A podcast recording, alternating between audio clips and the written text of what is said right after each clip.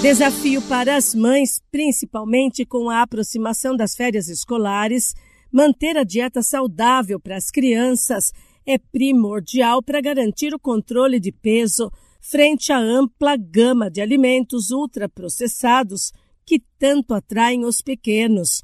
Seguir uma rotina no cardápio e criar algumas flexibilidades em momentos especiais é uma boa dica para os pais.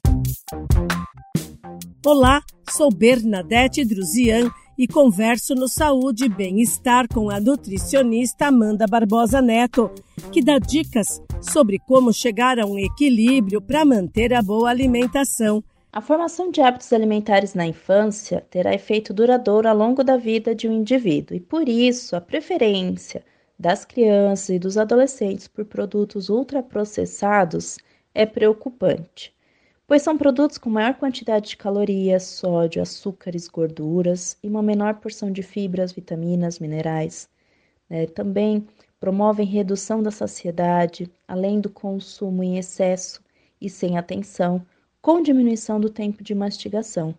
Portanto, é recomendado que não haja radicalismo na alimentação infantil, Porém, é importante dar preferência e fazer a base da alimentação os alimentos in natura e minimamente processados. Excessos alimentares são responsáveis pelo aumento da obesidade infantil em todo o mundo.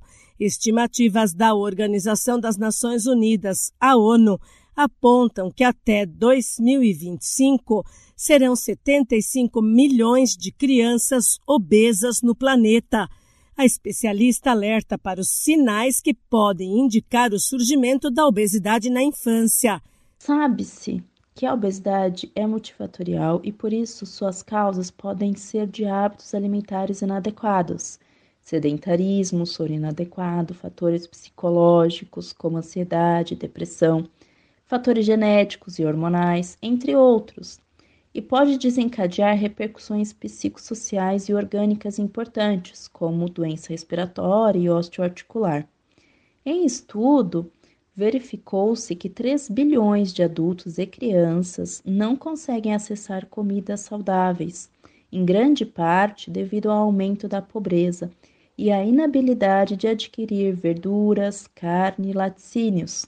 Outra possibilidade e alternativa que a população ainda não tem né, muito conhecimento informação são as plantas alimentícias não convencionais.